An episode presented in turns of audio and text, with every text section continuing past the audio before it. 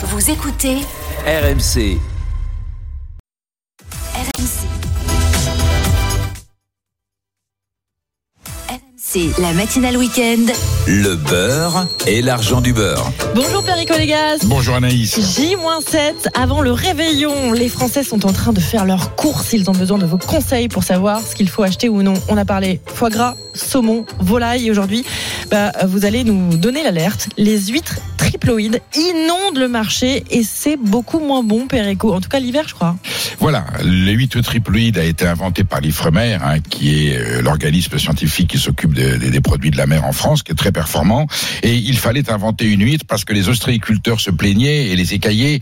L'été, l'huître, elle a une vie euh, sentimentale, elle fraye, c'est-à-dire qu'elle fait des petits, donc elle est ce qu'on appelle laiteuse. C'est cette semence qui en fait ce sont les œufs de l'huître qui sont dans la coquille.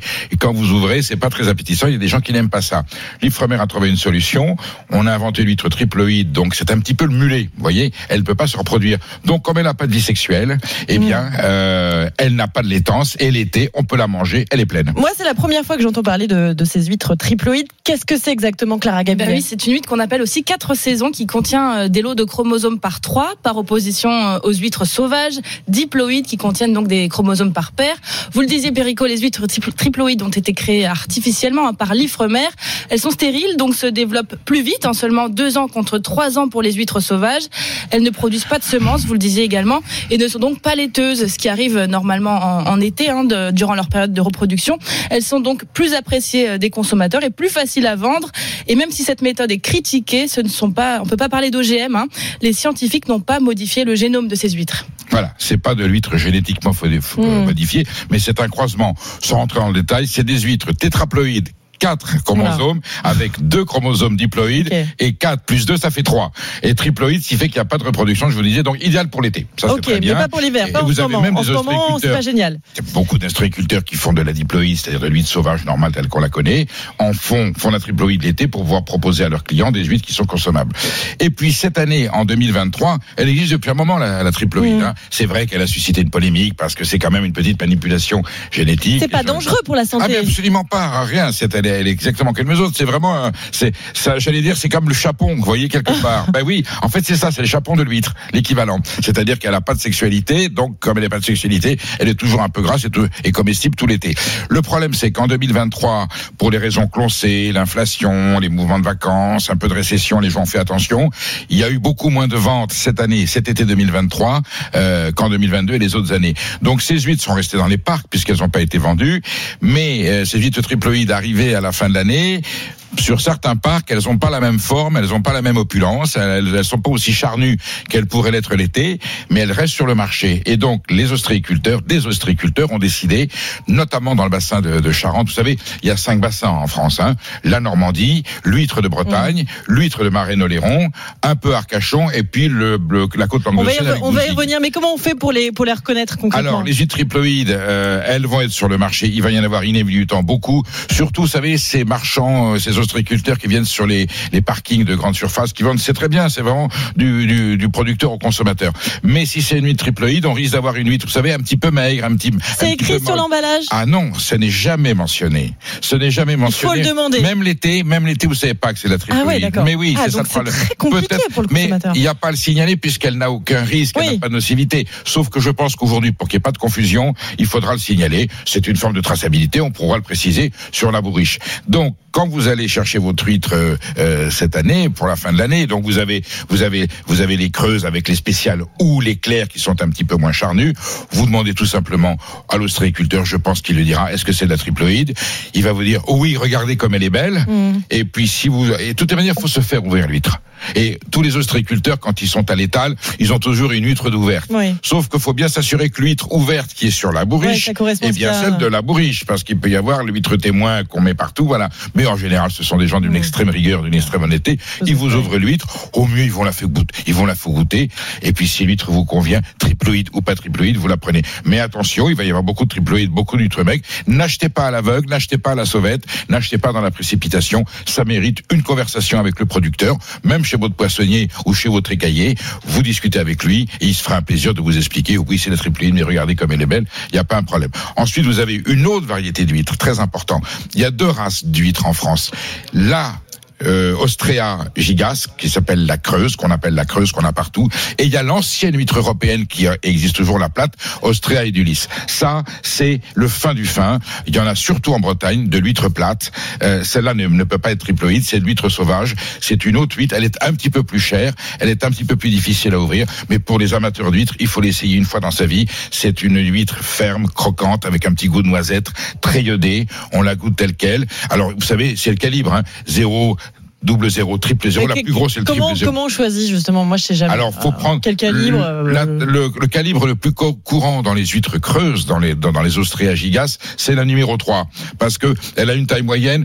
4 et 5, elles sont très petites. 1, 2, elles sont déjà plus grosses. Donc, C'est standard. sauf- oui, voilà. 3, c'est celle qui est Voilà, choisie en général dans le les cahiers. Et c'est celle qui parle Voilà. le plus souvent. Hein, L'huile de Marénoléron numéro 3, Mm. ou en Normandie, celle de, du Beach, ou, ou, ou en Bretagne, c'est la numéro 3 spéciale, c'est-à-dire un petit peu plus charnue, ou alors fine de clair, un petit peu plus fine, mais plus délicate. Et la taille numéro 3 est bien, et en, et en, et en huître plate. Alors vous avez 1, 0, un peu, un peu plus gros, double 0 encore plus gros, triple 0, c'est la très très belle huître. Une huître 0, double 0, c'est très bien. Ça mérite une fois dans sa vie d'avoir essayé l'Australie l'huître plate. C'est celle que mange Obélix, vous savez, mais lui, sauf que lui, il oublie de retirer la coquille, il la mange entière. Ah voilà. Mais c'est un grand instant. Ok. C'est vraiment de l'iode, et vous avez une gorgée d'océan, que ce soit la Manche ou Mm. l'Atlantique. J'adore. Voilà. Peut-être Niveau- une pointe de citron, un verre de muscadet, et c'est un grand instant de, de gastronomie. Bah, on y est, on y est, j'ai envie de dire. Euh, Il y a quand même un passage obligé, la caisse. Euh, que, comment on fait pour euh, avoir de bonnes huîtres, pas trop chères? Alors aujourd'hui, on peut dire que l'huître, elle, elle a pris elle aussi, comme tous les produits euh, Ouais. de production, euh, j'allais dire artisanale ou naturelle, ah ben, elle a pris un petit, elle a subi un peu d'inflation. Elle reste quand même assez accessible.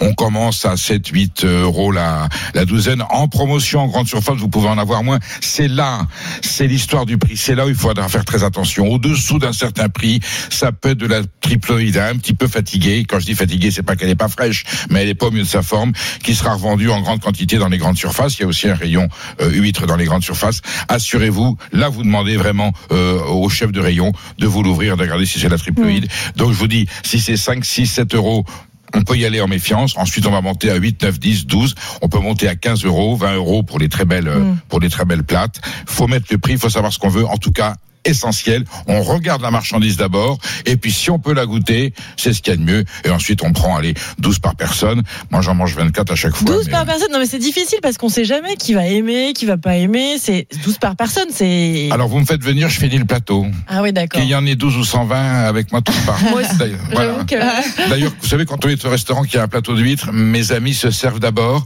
Ils me disent, je préfère en manger 12 chaudes que 3 fraîches. Ah ouais. Il reste, voilà. Ah ouais. Et comment comment la cuisine justement euh, l'huître euh, Alors, l'huître, vous avez, alors, alors, on la sert, on peut la servir bah, de façon classique. Alors pas trop froide. Quand les quand les brasseries parisiennes ou les grandes villes vous la servent sur le plateau de glace, elle est glacée. Il faut pas qu'elle soit chaude. C'est pour ça qu'il est bien qu'il y ait d'abord un petit coussin d'algues, vous savez du goémon Mhm. sur la glace, mais directement sur la glace, euh, c'est un petit peu trop violent. Le mieux c'est de les laisser dans un frigo. Donc elles ont la température. Le temps de les ouvrir et de les servir, elles seront une température agréable de 5-6 degrés. Mais quand elle est à 0 degré, elle est, elle est un petit peu fraîche. Ensuite, on peut la cuisiner. Pour la cuisiner, il faut prendre une huître grande, donc taille 1 ou 2 pour qu'il y ait un peu de matière. Il faut qu'elle soit charnue. Je vous avais expliqué la dernière fois qu'une des solutions, c'était de prendre son huile, de faire un bouillon de légumes, Mm. de retirer l'eau de l'huître, la réserver, le mettre dans le bouillon de légumes, c'est ça qui va saler. Et au moment de servir votre votre huître dans la tasse ou dans l'assiette, vous vous, vous vous sectionnez votre votre huître et vous la posez dans le bouillon encore chaud. Elle va infuser juste le temps que vous transportiez l'assiette de la cuisine à la salle à manger. C'est exquis. Sinon, vous avez l'huître chaude très classique. Vous mettez une noix de beurre à l'intérieur avec un petit peu de sel une petite, un petit peu de crème fraîche si vous voulez, ou alors carrément un petit beurre citronné que vous émulsionnez avec un tout petit peu de farine, quelque chose d'un peu aimé, genre béchamel. Vous nappez votre huître euh, et là vous la passez au grill du four. Attention, vous restez devant, hein, vous vous mettez à genoux vous- et dès que ça commence à temps à Ah, le bah, a réveillon pour chez. Perico, Ah, non, non, non. entre la dinde arrosée tout le Ah, temps, l'huître Ah, à oui, surveiller, galère. C'est pour ça que je vous ai dit huître, euh, saumon fumé, foie gras, c'est simple, on reste, c'est Ah bah, délicieux, ouais. voilà, et on reste avec ses copains et ses Ouais. copines ou sa famille famille, les gens qu'on aime, on n'est pas accaparé. Mais il y a des gens qui ont besoin Oui. de réveillonner en allant à la cuisine parce que c'est un acte d'amour et de partage. c'est vrai. Voilà, et on fait du bien. Moi, j'aime pas les huîtres chaudes. On peut le dire aussi. Moi plus. j'aime l'huître Moi quand elle plus. est fraîche. Voilà. Avec, et alors là, je sais que vous allez râler. Oui, non, non, ne me dites pas que vous mettez du vinaigre et de l'échalote.